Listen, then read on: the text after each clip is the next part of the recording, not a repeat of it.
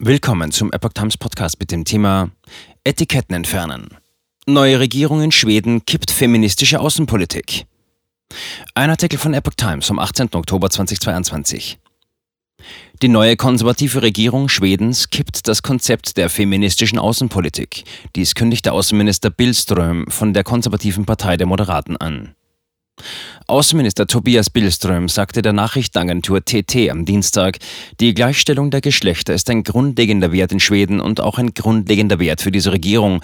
Der Ausdruck feministische Außenpolitik werde aber gestrichen, denn Etiketten haben die Tendenz, den Inhalt zu verschleiern. Verschiedene Veröffentlichungen zu dem Thema wurden am Dienstag bereits von der Website des Außenministeriums entfernt.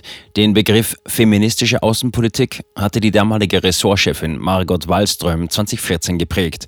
Ihre Politik verstand sich als eine Antwort auf die systematische Diskriminierung und Unterordnung, die den Alltag unzähliger Mädchen und Frauen auf der ganzen Welt prägt. Mehrere Länder hatten das Konzept kopiert, auch die Grünen in Deutschland berufen sich darauf. Der neue Ministerpräsident Ulf Christasson, Parteichef der konservativen Moderaten, präsentierte am Dienstag sein neues Kabinett, das aus 13 Männern und 11 Frauen besteht. Die Regierung aus Moderaten, Christdemokraten und Liberalen wird von den rechten Schwedendemokraten toleriert.